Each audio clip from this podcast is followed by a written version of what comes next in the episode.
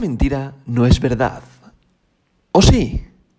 Hoy, sábado 12 de noviembre del año 2022, la capitalización mundial del mercado global de las criptomonedas es de 848 mil millones de dólares, lo que representa un 2,88% menos que respecto al último día.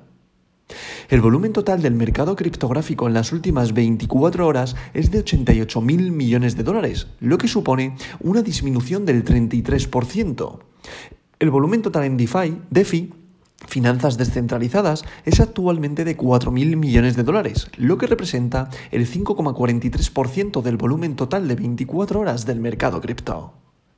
El volumen total de todas las monedas estables, recordad aquella tipología de criptomoneda que se denomina como stablecoin, es decir, paridad a una moneda fiat, en este caso su volumen es de 83.000 millones de dólares, lo que representa el 94,61% del volumen total del mercado criptográfico en las últimas 24 horas. Si hablamos de la dominancia, el dominio de Bitcoin se sitúa en estos momentos en el 38,14%, lo que representa una disminución respecto al día de ayer de un 0,01%. Y si hablamos de la dominancia de Ethereum, en, este, estos momentos se sitúa en el 18,2%. Como podemos ver, hemos vuelto a bajar de lo que eran los mil millones de dólares. Ahora mismo estamos en 848 mil millones de dólares.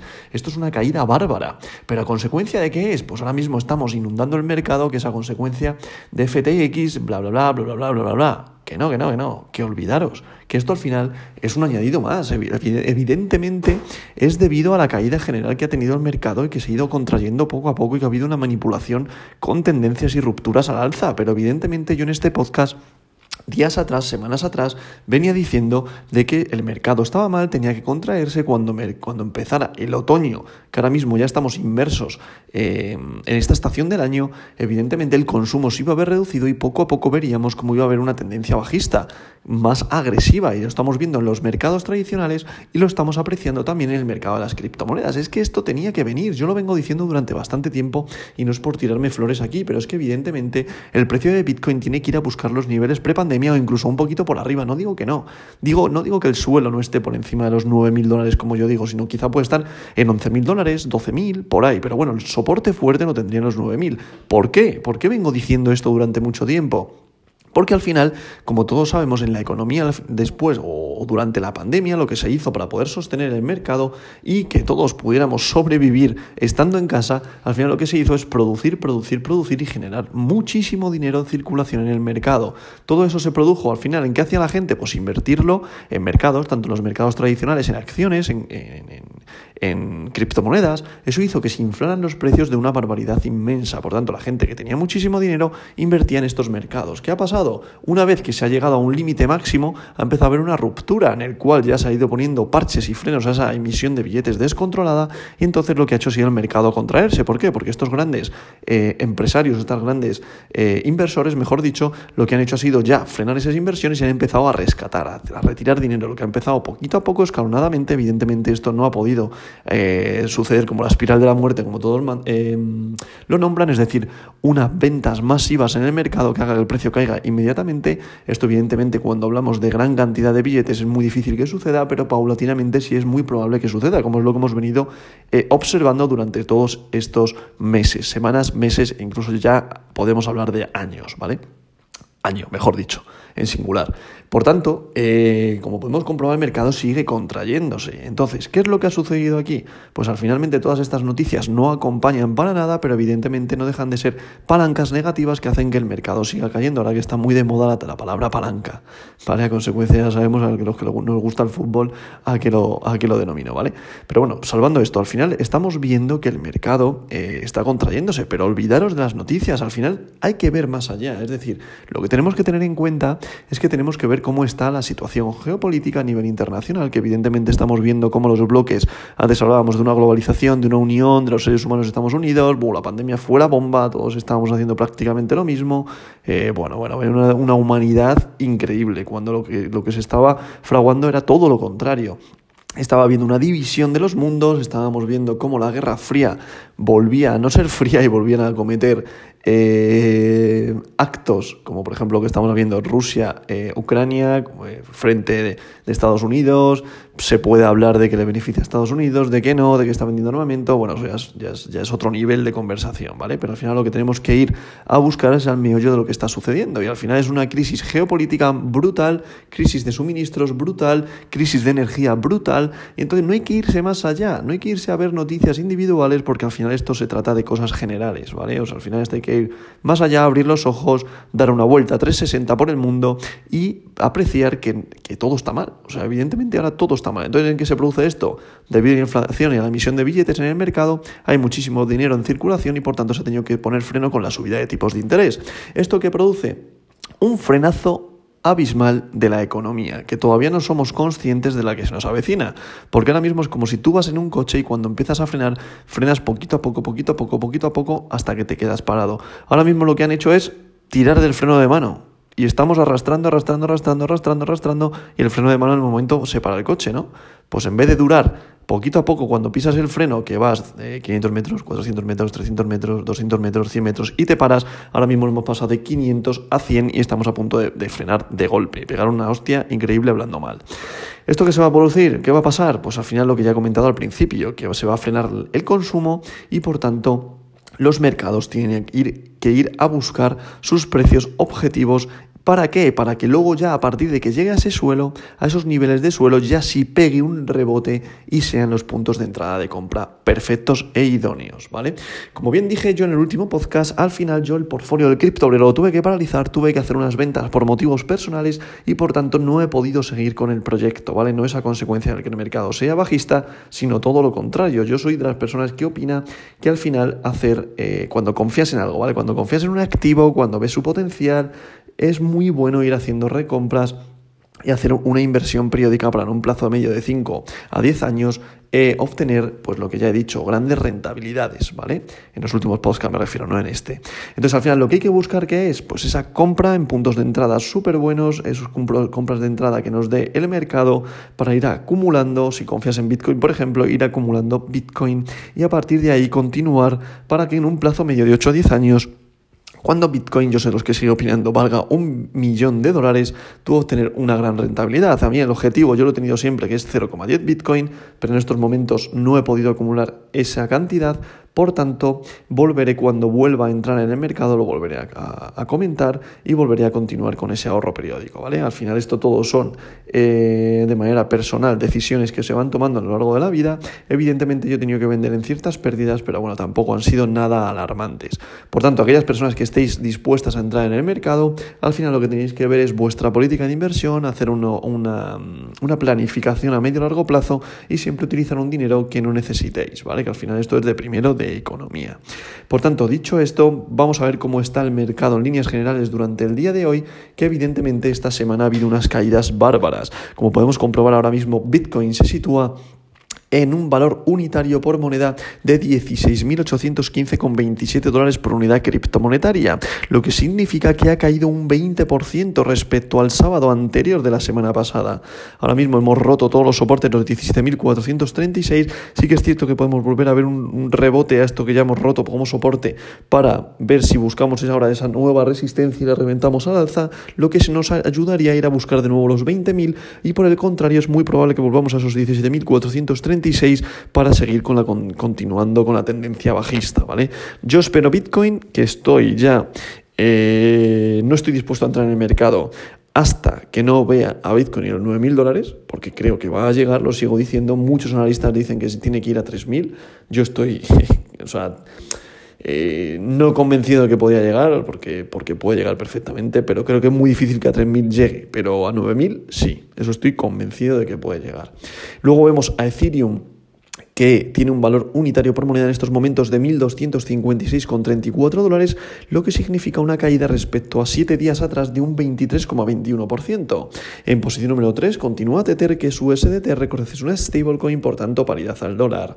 En posición número 4 se sitúa BNB, la criptomoneda del exchange Binance, con un valor unitario por moneda de 284,95 dólares, lo que representa también una caída respecto a 7 días atrás de un 19,27%.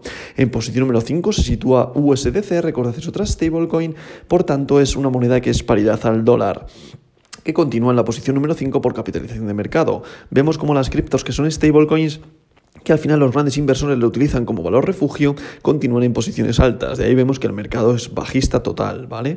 Que en posición número 6 se sitúa BUSD, la otra criptomoneda del exchange Binance, que también es una stablecoin, por tanto paridad al dólar. En posición número 7 se sitúa Ripple, recordad que es XRP, con un valor unitario por moneda de 0,36 dólares, lo, lo que representa una caída 7 días atrás de un 25,16%. Es una barbaridad de caída en cuanto a capitalización de mercado y por tanto se sitúa en la posición número 7. En posición número 8 se sitúa Cardano, la criptomoneda que se, puede, que se conoce como ADA, que para mí es una de mis favoritas por las grandes rentabilidades que me dio en su momento, y se sitúa en la posición número 8 con un valor unitario por moneda de 0,34 dólares, lo que representa una caída 7 días atrás de un 19,21%. Se ha comportado mejor que Ripple, pero en cuanto a capitalización de mercado, le saca una barbaridad. Por tanto, eh, Cardano en posición número 8, Ripple posición número 7 y atención, Dogecoin que se coló en el top 10 está en posición número 9 con un valor unitario por moneda en estos momentos de 0,09 dólares lo que representa una caída respecto a siete días atrás de un 31,59%, que es una barbaridad, pero recordad qué tipología de criptomonedas Doge. Al final tuvo una gran subida debido a Elon Musk, la compra de Twitter eh, va a hacer eh, poder comprar en Twitter con criptomonedas, bla, bla, bla, bla, bla, bla, pues al final la gente, que es la criptomoneda del pueblo, como yo la denomino, entró en mucho FOMO, creció bastante y luego con esta caída agresiva que hemos tenido a consecuencia de ciertos factores que ya hemos comentado, eh, nivel general también, eh, ha caído una barbaridad. Vale, subió mucho y ahora ha caído todo lo que subió. Por tanto, ahora se está manteniendo en el top 10, pero evidentemente hay que tener bastante cuidado con lo que eh, pueda suceder en cuanto a esta criptomoneda, ¿vale? Porque hay que tener muchísimo ojo en lo que puede suceder. Porque al final no deja de ser una criptomoneda que está sustentada por ningún proyecto, por el pueblo. Que sí, que el pueblo unido jamás será vencido, pero evidentemente cuando no hay una base de un proyecto sólido detrás, hay que tener muchísimo cuidado donde inviertes tu dinero. Al final, esta criptomoneda es un gran apoyo a las criptos porque nació con eso al final, nació como una meme de las criptomonedas y ahí está, ¿vale? En posición número 10 se sitúa Polygon con un valor unitario por moneda de 0,95 dólares, lo que representa una caída de 7 días atrás hasta ahora de un 18,91%. También se ha, comportado mejor que la media, que más o menos está, pues es un 19% de caída del top 10 y eh, Polygon se ha comportado bastante bien. A partir de aquí estaría Polkadot en posición número 11, DAI, recordad que es una stablecoin posición número 12, Solana posición número 13, Sibita Inu posición número 14, Tron posición número 15, Litecoin posición número 16, Uniswaps posición número 17, Avalanche posición número 18, WTC posición número 19 y Leo para cerrar este top 20 en posición número 20. Como podemos comprobar el mercado está muy sangriento pero todo es a consecuencia de a nivel general. Es decir, por favor, no os centréis en las noticias de FTX, que sí, que evidentemente, que está el CEO de Binance, pero que no, por favor, olvidaos de todo esto, que al final esto es mucho más grande que simples empresas, ¿vale? Evidentemente causan mucho ruido y causan muchísima volatilidad, eso no me cabe duda de que todos lo sabemos, pero evidentemente eso no hace que un mercado tan grande ya como que, ver, que es un, es un bebé, el Bitcoin, el mercado de las criptos, pero evidentemente hay gran masa de volumen de capital, hay millones, hablamos de millones de dólares, lo que está invertido en el mercado de las criptomonedas. Por tanto, por favor, muchísimo cuidado con ciertas noticias que os dan, porque evidentemente lo hacen para, para que palméis dinero directamente y tan agresivos hoy. Por tanto, tener mucha conciencia, eh, tratar siempre muy bien vuestra psicología, análisis fundamental, análisis técnico y vuestra propia psicología, que son al final los tres pilares fundamentales para que tú seas un buen inversor, ¿vale? Por tanto, ¿Qué se espera del mercado? Pues bueno, yo espero que pueda haber un cierto rebote otra vez de nuevo intentando buscar esos 17.436 y de ahí puede irse de nuevo a la baja, que yo la espero hacia la baja, y si rompiera esa resistencia nos iríamos a buscar los 20.000 dólares. Evidentemente, como siempre digo, aquí no hay una bola mágica, no hay una bola de cristal que nos diga qué va a pasar en el futuro, pero sí que es cierto que gráfico a gráfico, día a día, podemos ir viendo el recorrido que tiene. Y si no solo no, no nos centramos en esta gráfica, sino que nos vamos a los mercados tradicionales y simplemente con ver qué está pasando con los precios en el supermercado, por ejemplo, vemos que la cosa no está bien. Por tanto, por favor, no es por ser dramático en todo esto, pero al final no tienes que centrarte en unas simples noticias, tienes que abrir los ojos y mirar más allá. Perdonad que me esté repitiendo tanto, pero al final me enfada que el mercado parezca que solo se guía por una noticia o se guíe por algo de esta, de esta magnitud. No, no, no, no, al final hay que, hay que mirar más allá y hay que centrarse en más cosas. Por tanto, ¿qué es lo que nos está diciendo el mercado? Que aquellos que confiéis en el mercado de las criptomonedas os está dando unos puntos de entrada brutales. ¿Qué haría yo? Yo me voy a esperar. ¿Por qué? Porque considero que el mercado todavía tiene que seguir cayendo. Precio de entrada objetivo para mí, 9.000 dólares. A partir de aquí, no digo 9.000 exactos, ¿vale? Digo 9.000, 9.800, hay que analizar un poquito la gráfica cuando el precio se vaya acercando ahí, ¿vale? Que estamos hablando de que casi tiene que caer otro 50% el mercado, pues inevitablemente considero que sí. ¿Para qué? Para que las manos débiles se vayan de una vez del mercado. Manos débiles al final significa aquellas personas que no aguantan en el mercado porque al final son puros especuladores, no son gente que vaya a medio largo plazo. Yo como voy a medio largo plazo, y quiero acumular mis 0,20 Bitcoin para cuando Bitcoin en un plazo medio de unos 8 o 10 años valga un millón de dólares, yo tener una gran rentabilidad que en otro tipo de activos no me lo va a dar, ¿vale?